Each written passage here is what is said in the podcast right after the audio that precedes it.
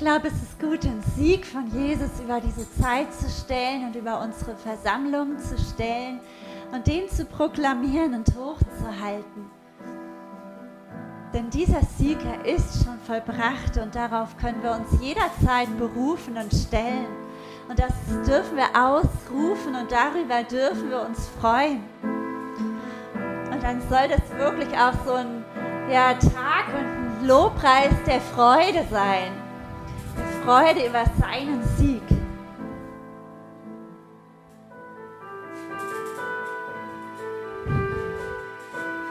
Ihr dürft gerne auch aufstehen und ja, diesen Sieg ausdrücken mit ja, allem, was ihr habt und was ihr seid. Ihr dürft auch jubeln und jauchzen.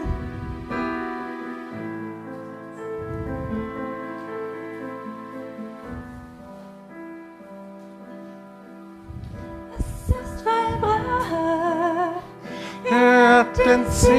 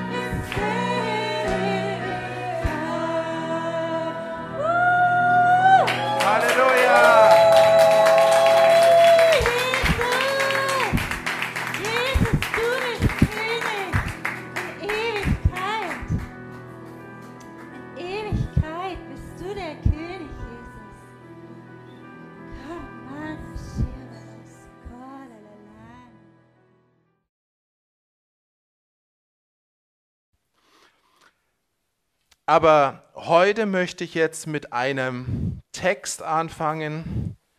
Äh, wer die Bibel hat, darf sogar auch mal aufschlagen. Wir müssen nicht jeden Bibelvers immer aufschlagen, aber das ist jetzt ein Stück von einem Kapitel, Matthäus 24. Dann könnt ihr mitlesen könnt dann immer wieder mal reingucken. Weil das ist ein, sag's jetzt mal, spannender und zugleich wirklich, wenn man ehrlich ist, schwieriger Text. Und mir geht es heute darum, ein paar Impulse zu diesem Text zu geben, äh, ihn nicht völlig auszulegen, weil da gibt es natürlich dann auch wieder ganz viel Theorien. Aber ich glaube, dass wir ein paar Grundzüge daraus äh, holen können, die wirklich wichtig sind. Und ich lese uns mal vor Matthäus 24 ab Vers 3 bis Vers 14. Die beiden Kapitel sind viel länger, aber ich greife jetzt einfach dieses raus, weil ich glaube, das, das reicht dann wirklich für uns heute. Äh, Und da ist was ganz Wesentliches drin. Als Jesus aber auf dem Ölberg saß, traten seine Jünger für sich allein zu ihm und sprachen, Sage uns, wann wird das sein?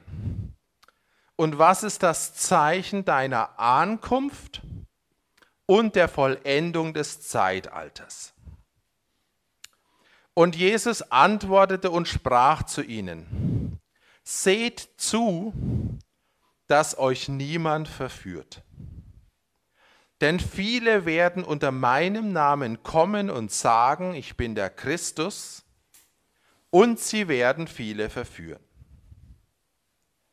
Ihr werdet aber von Kriegen und Kriegsgerichten hören, seht zu, erschreckt nicht. Denn es muss geschehen, aber es ist noch nicht das Ende. Denn es wird sich Nation gegen Nation erheben und Königreich gegen Königreich. Und es werden Hungersnöte und Erdbeben da und dort sein.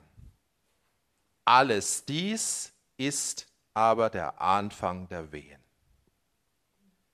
Dann werden sie euch in Bedrängnis überliefern und euch töten und ihr werdet von allen Nationen gehasst werden um meines Namens willen. Und dann werden viele zu Fall kommen und werden einander überliefern und einander hassen. Und viele falsche Propheten werden aufstehen und werden viele verführen. Und weil die Gesetzlosigkeit überhand nimmt, wird die Liebe der meisten erkalten. Wer aber ausharrt bis ans Ende, der wird gerettet werden. Und dieses Evangelium des Reiches wird gepredigt werden auf dem ganzen Erdkreis, alle Nationen zu einem Zeugnis. Und dann wird das Ende kommen. Mal soweit. Das ist ein Text, der viel von Dunklem redet. Das muss man einfach mal ganz klar sagen. Und es gibt einige, die dieses Dunkle, von dem dieser Text redet, betonen und betonen und nochmal betonen. Und sie betonen es teilweise so lang, bis Dunkelheit im Raum ist. Und das kann nicht der Geist Gottes sein. Denn wenn ich jetzt, ich weiß nicht, ob ihr jetzt mir zugehört habt, wenn ich den Text so lese, wie ich ihn gelesen habe, da sind dunkle Elemente drin, ja, ohne Zweifel. Aber wie heißt denn der Schluss?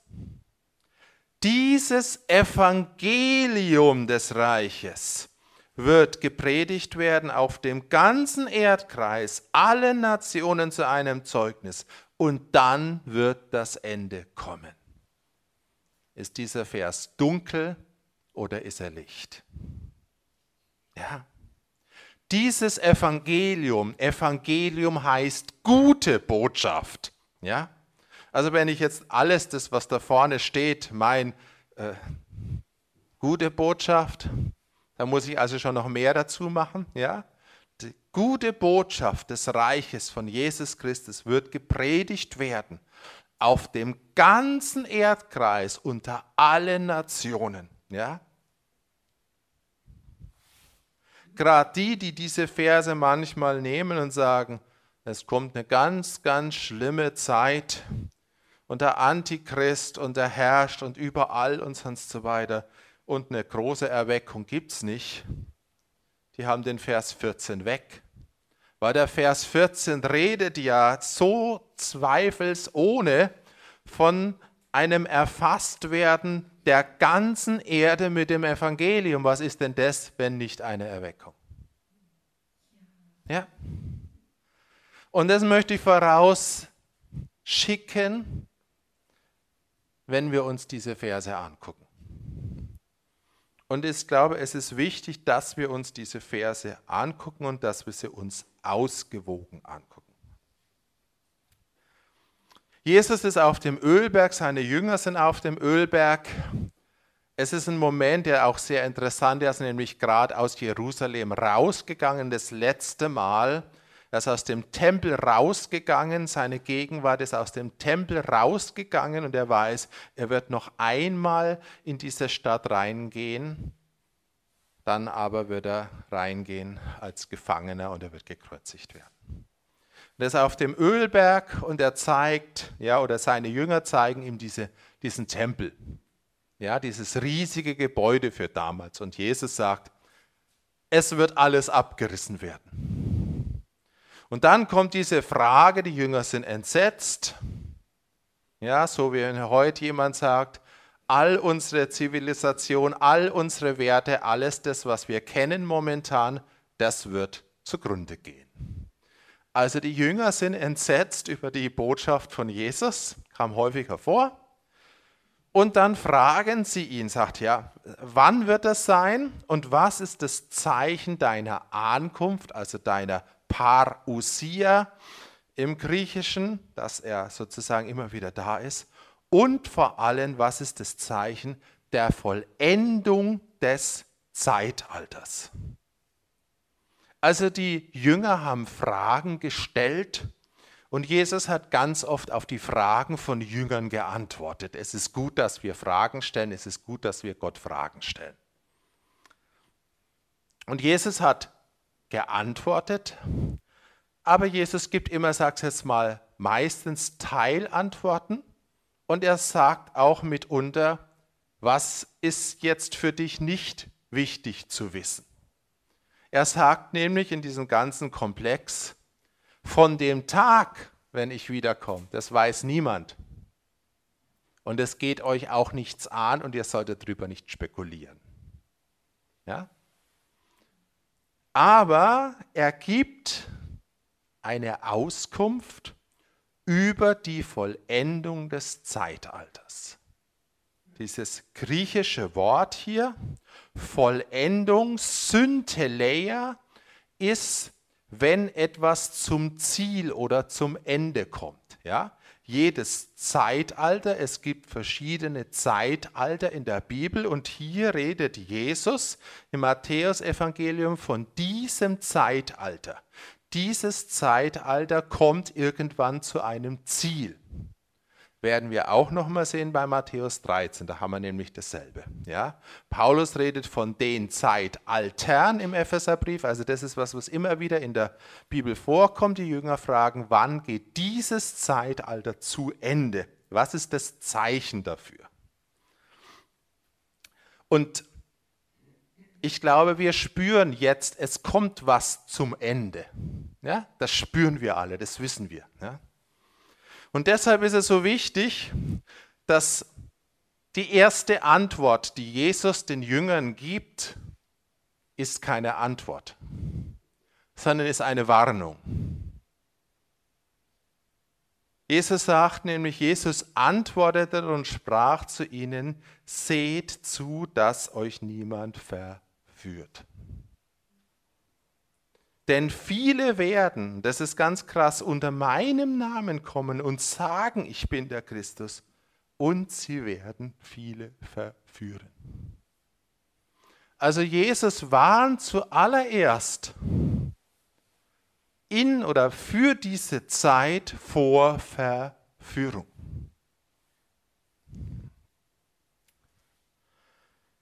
Dieses Wort habe ich erst gestern entdeckt verführen, ja, wir verstehen schon, also vom rechten Weg abkommen.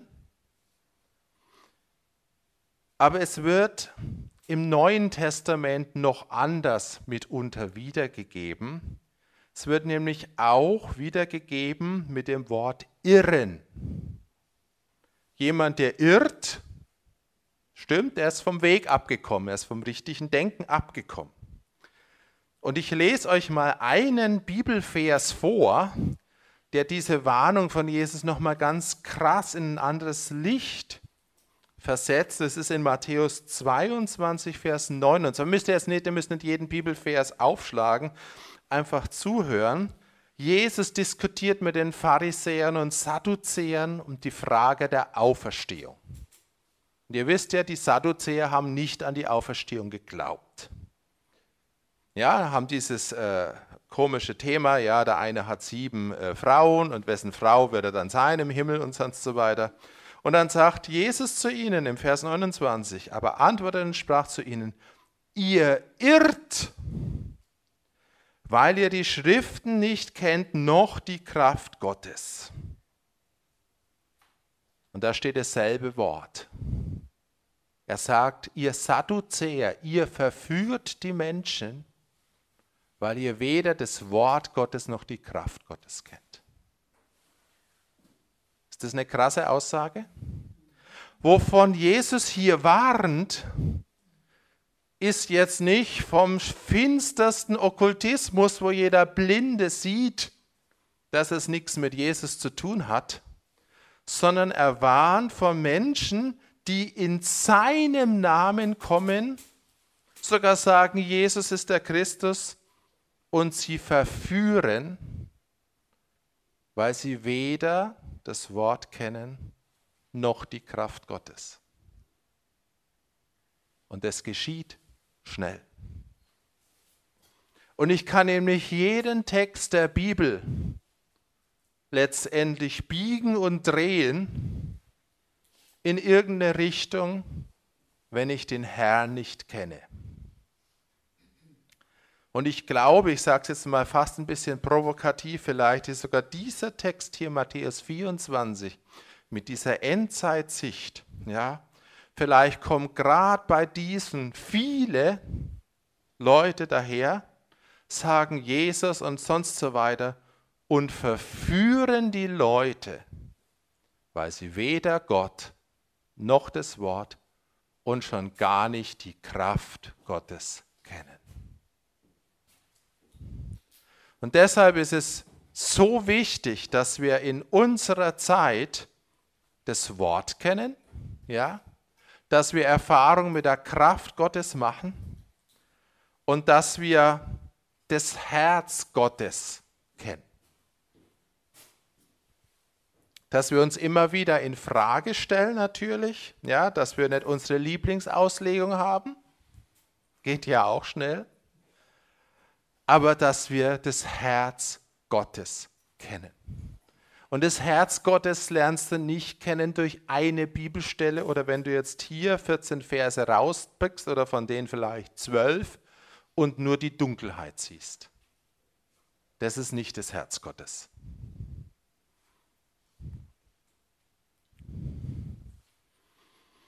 Also, Jesus erstes Ding ist, dass er warnt vor einer Verführung. Und es war ja auch was wie der Teufel, ja, Jesus, er wollte ihn ja auch verführen. Ja, gut, sagst du mir, es ist natürlich ein Unterschied jetzt zwischen versuchen und verführen, das stimmt schon. Aber der Teufel wollte Jesus verführen, indem er die Bibel zitiert hat.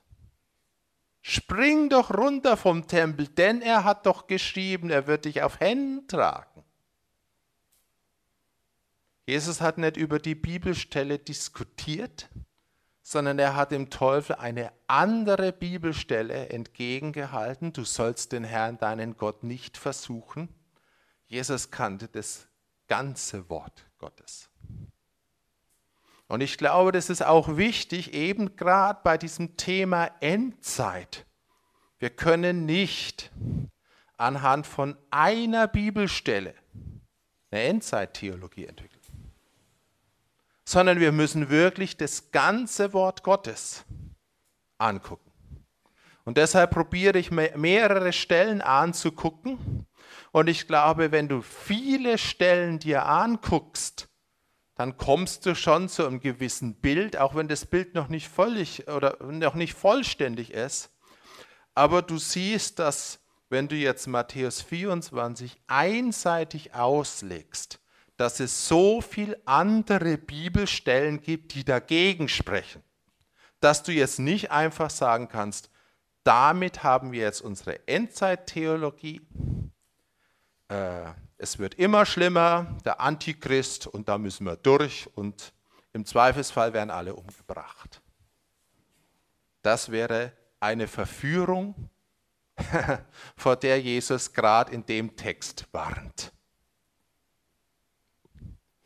Und es gibt, glaube ich, ja, es, es wird immer viele Verführungen geben, wenn wir eben nur mal einen Bibelvers rausnehmen. Also das Erste, was Jesus hier macht, ist eine Warnung. Und die müssen wir wirklich verinnerlichen und uns immer wieder prüfen. Aber was sagt er dann? Ja, also dann kommt jetzt nur wirklich, wie sieht die Vollendung dieses Zeitalters aus? Und Jesus sagt, ihr werdet von Kriegen und Kriegsgerichten hören. Seht zu, erschreckt nicht, denn es muss geschehen, aber es ist noch nicht das Ende. Also Jesus redet hier ganz klar, es wird Kriege geben in der Endzeit. Es wird Auseinandersetzungen geben. Und er sagt was, was man bei den Theologen als das göttliche Dei bezeichnet. Ja, Dei heißt, es muss im Griechischen. Ja, der Menschensohn muss gekreuzigt werden. Ja, und das ist was, was wirklich geschehen muss. Ja, und da gibt es auch kein äh, Drumrum. Und hier sagt Jesus in der Tat, es muss geschehen. Es gibt keinen Weg dran vorbei. Und das ist ein ganz klares, also wir können jetzt nicht eine Endzeittheorie entwickeln oder einen Glauben entwickeln zu sagen, Jesus kommt einfach wieder ohne Krieg. Das ist tabu, es geht nicht. Es muss geschehen. Und Jesus erklärt uns auch, warum es geschehen muss. Das ist nämlich im nächsten Vers. Denn es wird sich Nation gegen Nation erheben und Königreich gegen Königreich. Also es gibt Konflikte zwischen einzelnen Bereichen, zwischen den Nationen und zwischen Königreichen. Ich denke, dass Jesus auch geistliche Königreiche ja, nennt. Ja.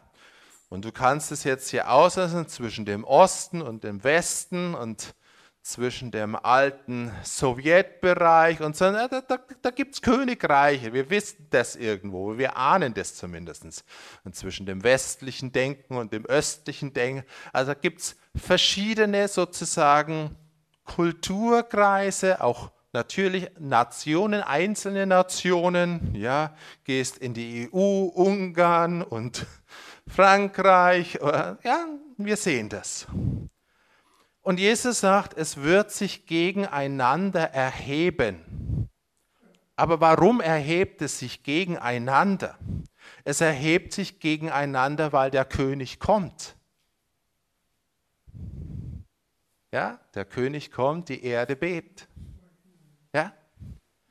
Und wir müssen eines verstehen, jede Nation, jedes Königreich egal ob es uns sympathisch oder unsympathischer ist, egal ob uns unser demokratisches System äh, besser geschmeckt oder besser schmeckt wie ein autokratisches äh, System, was durch andere Nationen vertreten wird. Jedes dieser Systeme ist ein Königreich in sich und keines ist das Königreich Gottes und jedes von ihnen steht dem Königreich Gottes entgegen. Und wenn das Königreich Gottes dabei ist, durchzubrechen, wenn der König kommt, dann werden all diese Systeme aufgescheucht, sie werden gegeneinander gehen und am Schluss werden sie gemeinsam gegen den Herrn selbst gehen. Und das ist das, was Jesus hier ganz klar beschreibt.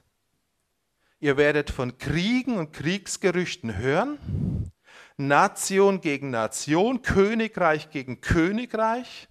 Natürlich gibt es deshalb Hungersnöte und Erdbeben. Ja, wenn der König kommt, die Erde bebt. Das ist der Anfang der Wehen und dann sagt, und dann werden sie euch in Bedrängnis überliefern und euch töten und ihr werdet von allen Nationen gehasst werden. Warum? Weil wir letztendlich, und das müssen wir wahrnehmen und es ganz klar benennen, ein Fremdkörper sind in jedem System. Egal ob das System demokratisch, autoritär, wie auch immer ist. Wir sind ein Fremdkörper. Wir sind nicht von dieser Welt.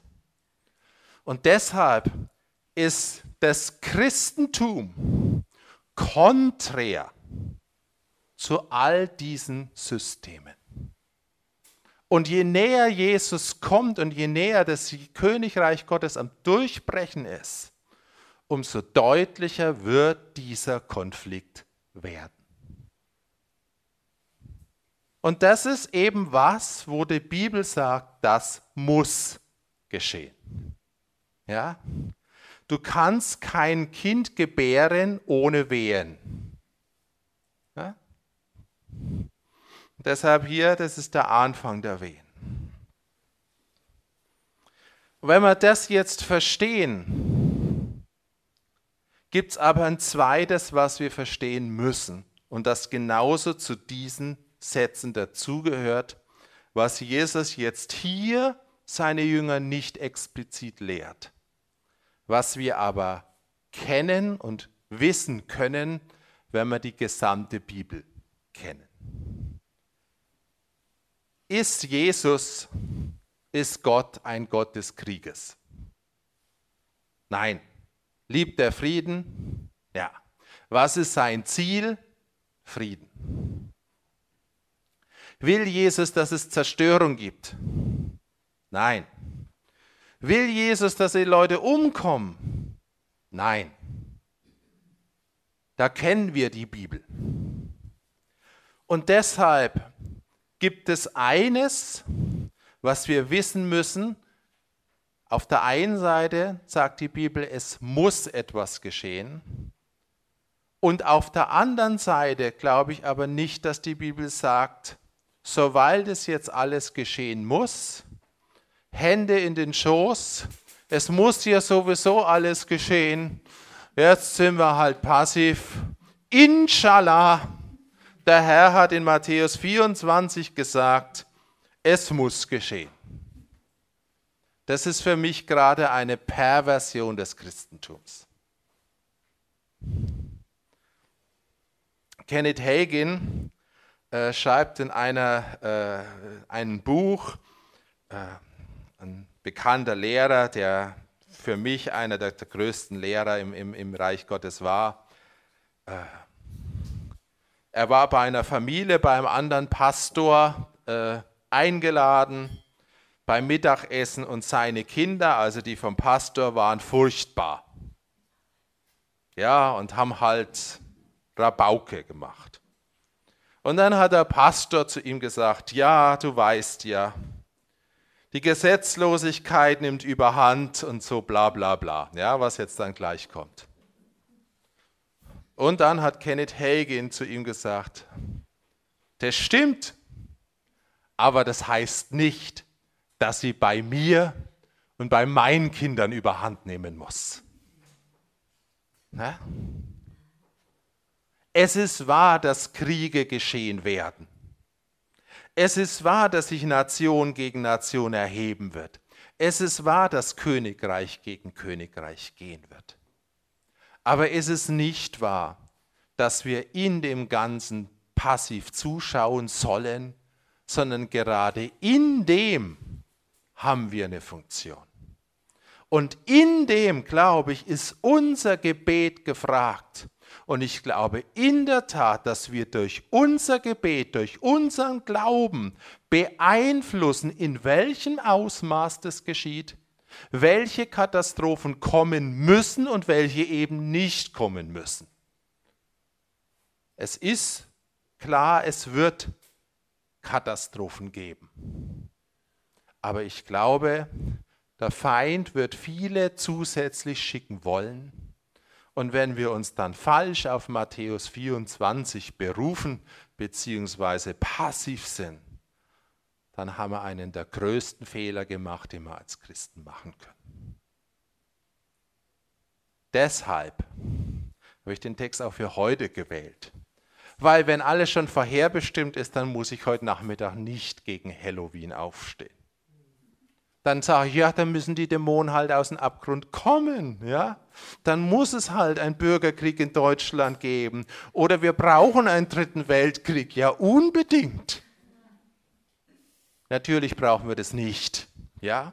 Und natürlich nehmen wir eben diese Verse hier nicht, um in eine Passivität reinzugehen. Wir müssen sie nehmen, um zu wissen, ja, es wird was kommen. Wir müssen auch wissen, was kommen wird. Wir müssen auch wissen, wir müssen uns mit dem Fakt auseinandersetzen, dass es dazu hinführen wird, dass Christentum in jedem System als Antikörper benannt werden wird. Das wird kommen. Das können wir auch nicht vermeiden. Und trotzdem können wir durch unser Gebet in diesen Situationen was verändern und teilweise, glaube ich, auch was rumreißen.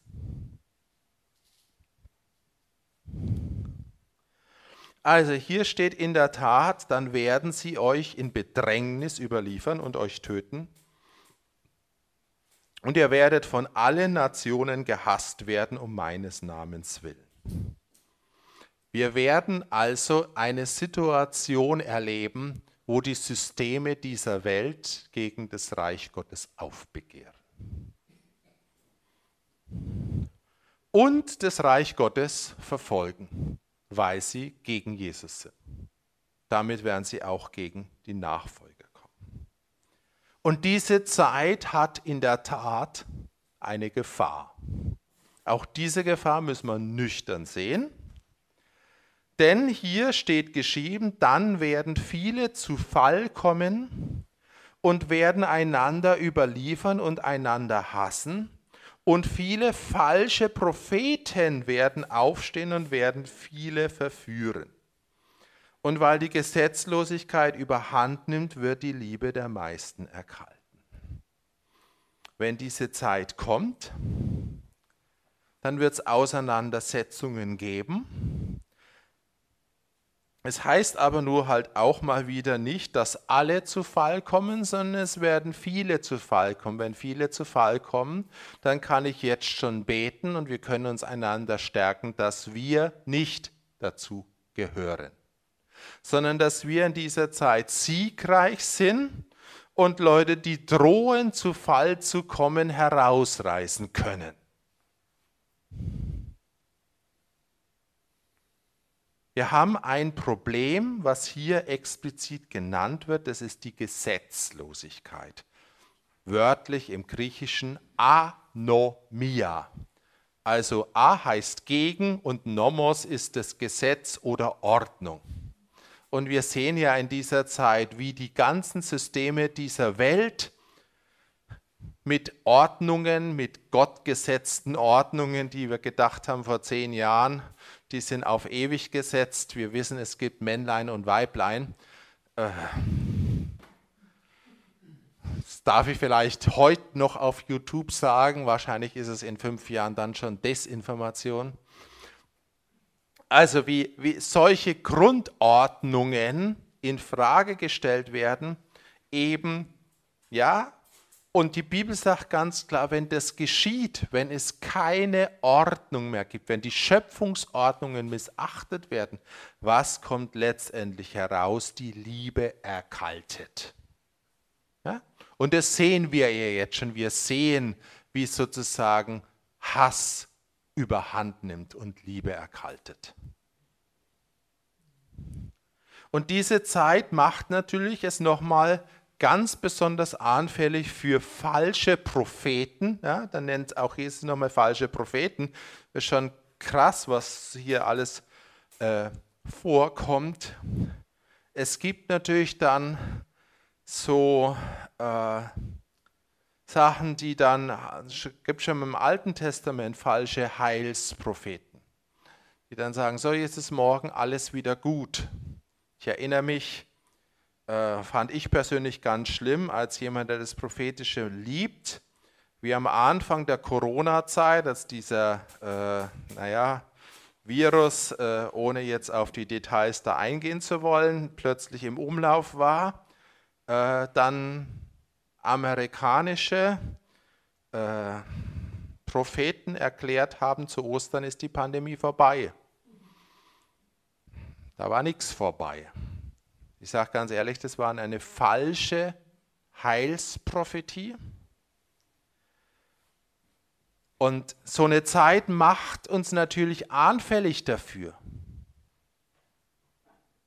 Manches ist dann nicht sofort vorbei, sondern durch manches muss man dann in der Tat durch. Hier steht nämlich im Vers 13, wer ausharrt bis ans Ende, der wird gerettet werden.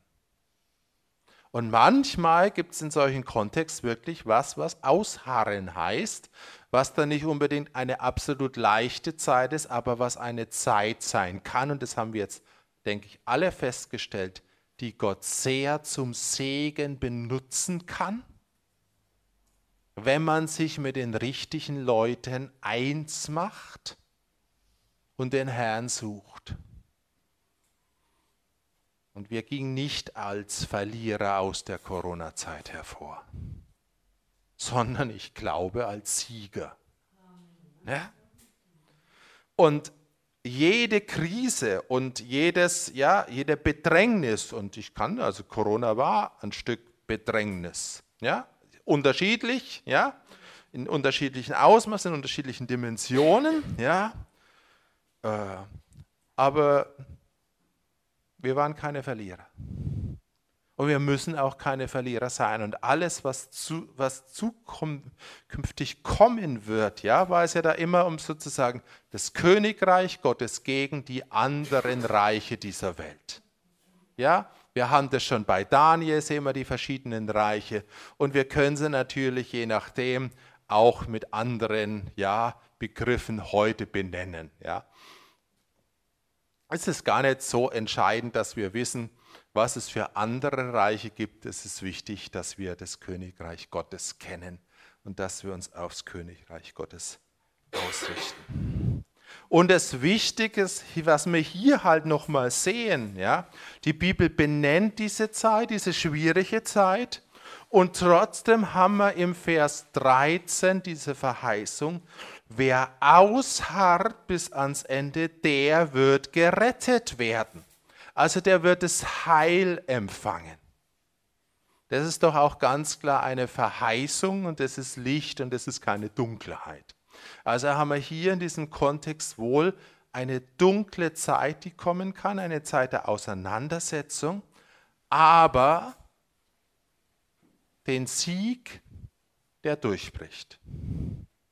Und ich glaube, dass dieser letzte Vers, der dann kommt, meiner Meinung nach, kann man jetzt nicht beweisen, aber ein Stück für mich logisch aus diesem Vers 13 hervorgeht, wie aber ausharrt bis ans Ende, der wird gerettet werden und dieses Evangelium des Reiches wird gepredigt werden. Das klingt für mich so, dass die, die gerettet worden sind, die den Sieg bekommen haben, in dieser konkreten Situation einen missionarischen Impuls kriegen, eine missionarische Kraft, dass sie die Enden der Erde erschüttern. Und deshalb glaube ich, ja, Matthäus 24 ganz klar zeigt uns die dunklen Zeiten, die kommen werden. Aber Matthäus 24 ist, wenn ich das alles nehme, kein rein dunkles Kapitel. Es zeigt auch, dass das Licht durchbricht und es zeigt, dass das Evangelium durchbricht bis an die Enden der Erde.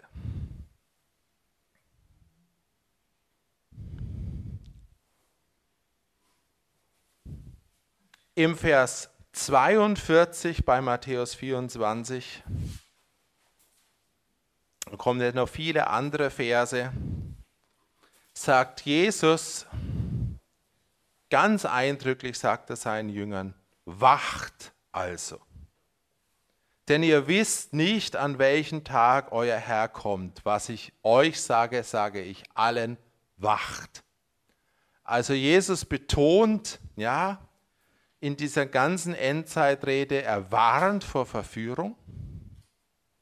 Und er sagt, es ist wichtig, wachsam zu sein. Und wenn wir wachsam sind, und wachsam bleiben, werden wir die Kraft bekommen, in dieser Zeit eben nicht zu Boden zu gehen, sondern stehen zu bleiben und siegreich zu werden. Und ich habe euch ja vorhin gesagt, Matthäus 24 hat parallel in Markus 13 und in Lukas 21. Es ist so schön, dass die einzelnen Evangelisten nicht Copy-Paste gemacht haben, sondern jeder Evangelist ist irgendwo ein Spezialist in seinem Gebiet und jeder beschreibt es ein bisschen anders. Ich persönlich finde es faszinierend, dass auch äh, Jesus die Persönlichkeiten der Evangelisten nicht ausgelöscht hat. Ja, äh, Matthäus ist der Systematiker. Ja, in Matthäus findest du fünf Reden, wo Jesus quasi äh, lange Reden hält. Und deshalb ist das, das die Endzeitrede, die sind Matthäus 24 und 25. Äh, das ist jetzt bei Markus und bei Lukas nicht so das Fokus. Aber Lukas ist zum Beispiel der Beter. Bei Lukas ist das Gebet, äh, hat einen ganz anderen Stellenwert nochmal wie bei Matthäus. Und bei Lukas finden wir einen Vers, den ich liebe aus diesem ganzen Kapitel. Lukas 21, Vers 36, da heißt es, wacht nun, also hatten wir schon bei Matthäus, aber, und betet zu aller Zeit, dass ihr imstande seid, diesem allen, was geschehen soll, zu entfliehen und vor dem Sohn des Menschen zu stehen. Ich finde diesen Vers so krass, weil du da dieses Sicht von Lukas und auch das Herz Gottes so siehst. Ja? Er sagt nicht, wacht und betet zu aller Zeit, damit ihr wisst, wann die Zeit gekommen ist, wo sie euch umbringen, sondern er sagt, dass ihr imstande seid, diesem allen, was geschehen soll oder muss, sieht Lukas genauso, zu entfliehen. Und ja, ich glaube jetzt nicht, dass Lukas primär meint, äh, dann ausreisen und nach Paraguay gehen. Wobei das durchaus mal ein Aspekt sein kann, also jetzt äh, das nicht falsch verstehen, ja? Weil er nämlich sagt, und vor dem Sohn des Menschen zu stehen.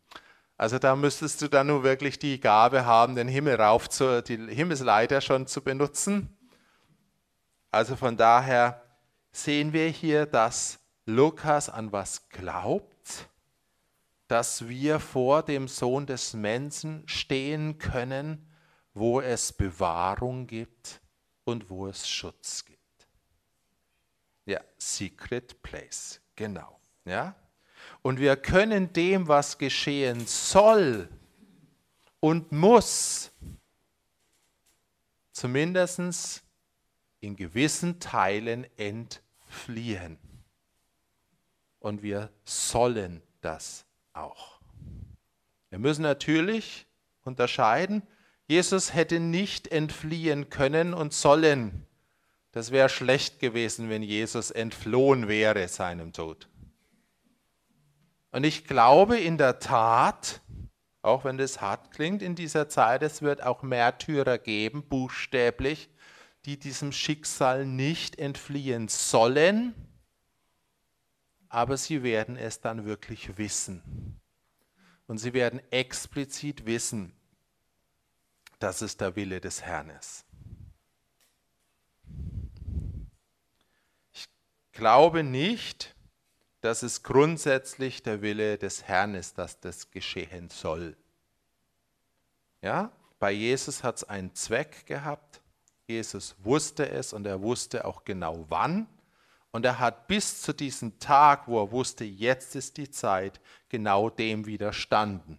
Weil sie wollten ja Jesus schon umbringen, als er in Nazareth ja, äh, Lukas 4, äh, Jesaja 61 zitiert hat. Da wollten sie ihn ja runterstürzen. Und Jesus ging mitten durch die Menge hinweg. Ja?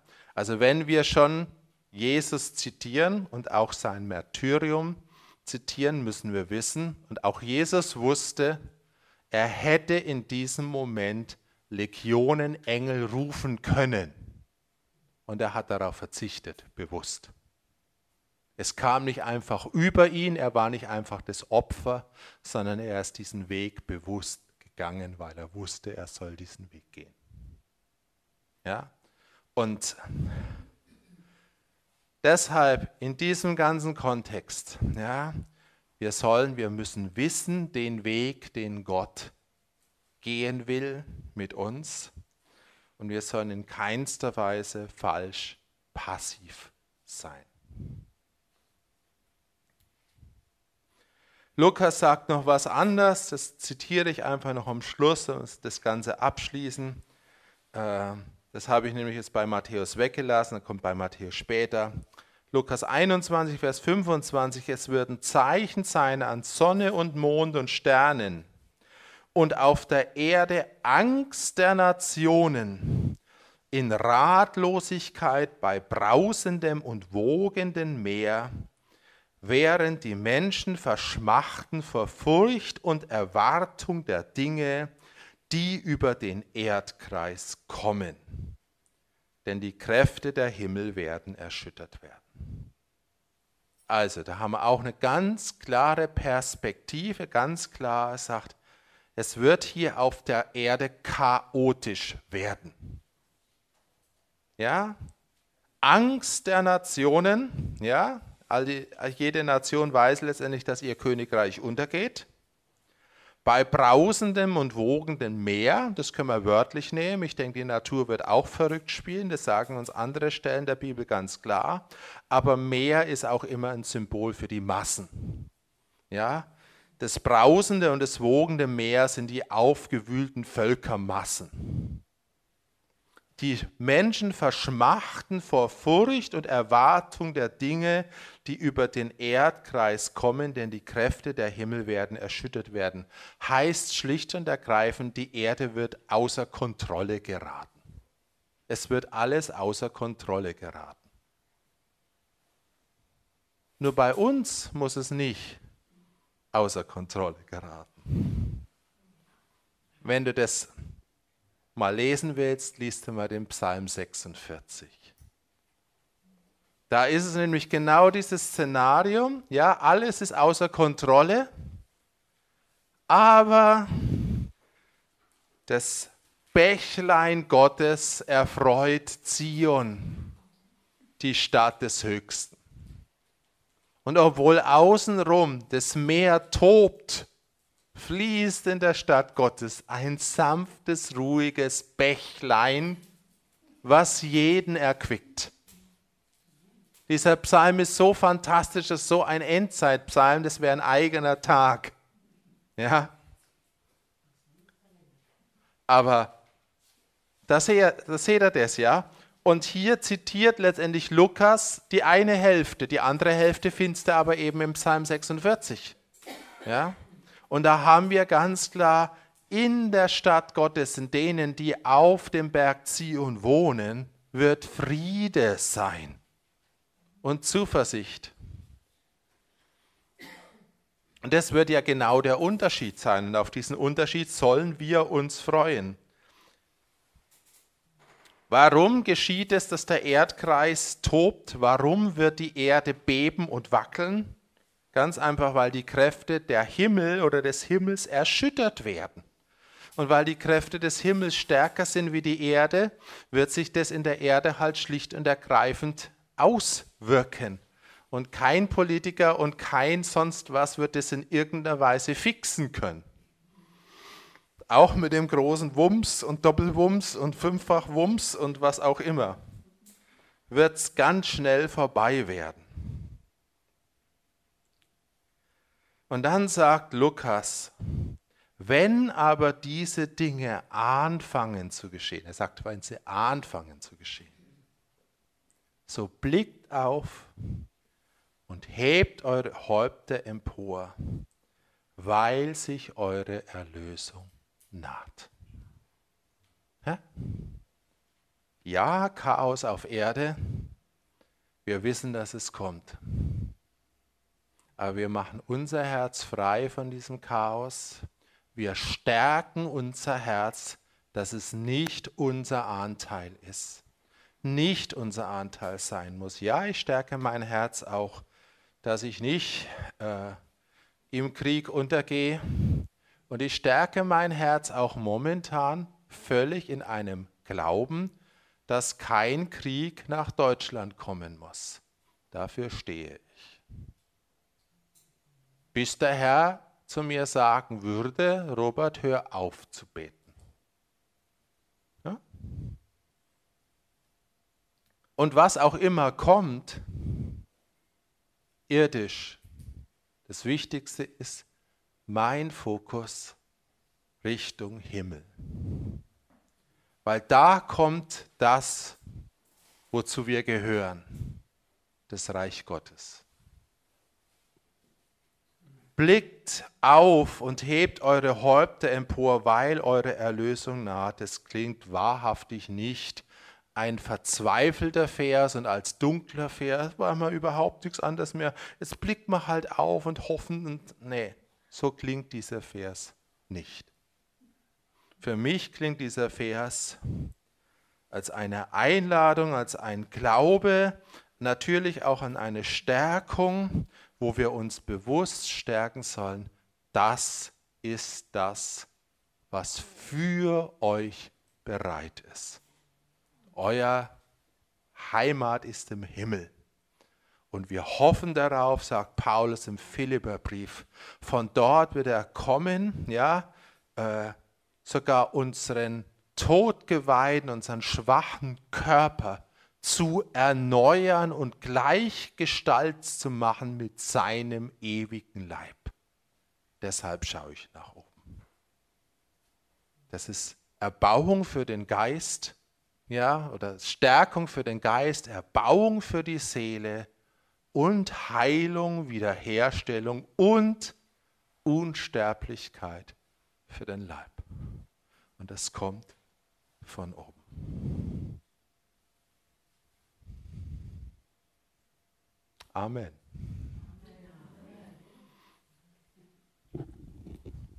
Also, ich glaube, Matthäus 24 ist kein dunkles Kapitel.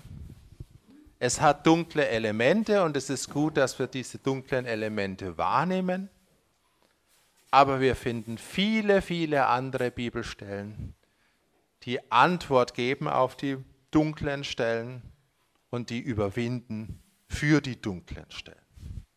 Und ich glaube, dass wir in diese Zeit eindringen werden, wo es wirklich geschieht, dass dieses Evangelium des Reiches, dann bleibt es nämlich Evangelium, gepredigt werden wird auf dem ganzen Erdkreis, alle Nationen zu einem Zeugnis und dann das Ende kommt. Bevor nicht jede Nation, und das heißt hier eindrücklich Nation, nicht jedes Individuum, sondern jede Nation das Evangelium gehört hat und jede Nation vor der Entscheidung stand, Jesus zu akzeptieren, sich eben nicht zu verhärten in seinem Königreich, sondern sich auch unterzuordnen als Nation. Und das ist die größte Erweckung. Am, am, wirklich am Ende aller Zeiten glaube ich, dass sich Nationen bekehren werden. Sicherlich nicht alle, sicherlich nicht aber es werden sich Nationen bekehren. Und ganze Nationen werden in das Königreich Gottes reingehen. Die werden sich dann am Schluss nicht mehr gegen den König erheben. Vorher offensichtlich schon. Ja? Aber wenn diese Zeit durch ist, dann glaube ich, und die es echtes Evangelium gehört haben, dann werden Nationen auf die Knie gehen. Wie eine Nation auf die Knie geht, das bin ich schon oft gefragt worden, ich weiß es nicht.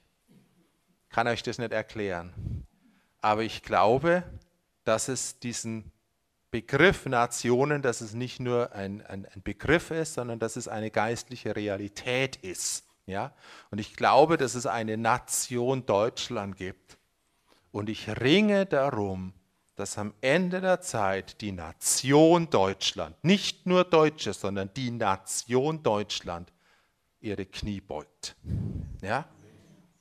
Und vielleicht haben wir vorher einige dunkle Zeiten noch, vielleicht müssen wir mitunter mal ausharren, aber ich glaube, wir werden die Zeit erleben, wo Nationen das Evangelium hören und Nationen sich beugen. Und wenn diese Dinge anfangen zu geschehen, so blicken wir auf, heben unsere Häupter empor, weil die Erlösung naht und deshalb singen wir jetzt schön zum Abschluss so ein herrliches Lied. Ja, nicht ich sehe den König kommen, aber hebt die Häupter auf. Der König kehrt zurück. Amen. Und ich hoffe, ihr seid motiviert, dass wir heute Nachmittag das Blut hochhalten, dass die Dinge, die nicht geschehen müssen, nicht geschehen. Deshalb habe ich diesen Text heute Morgen genommen.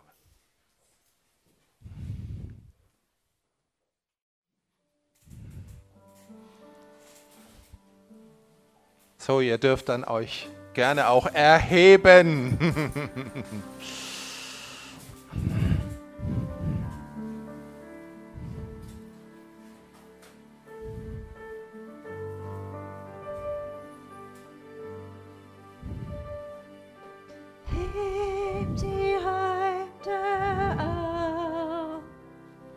Der König kehrt zurück. Beugt euch nieder und anbetet,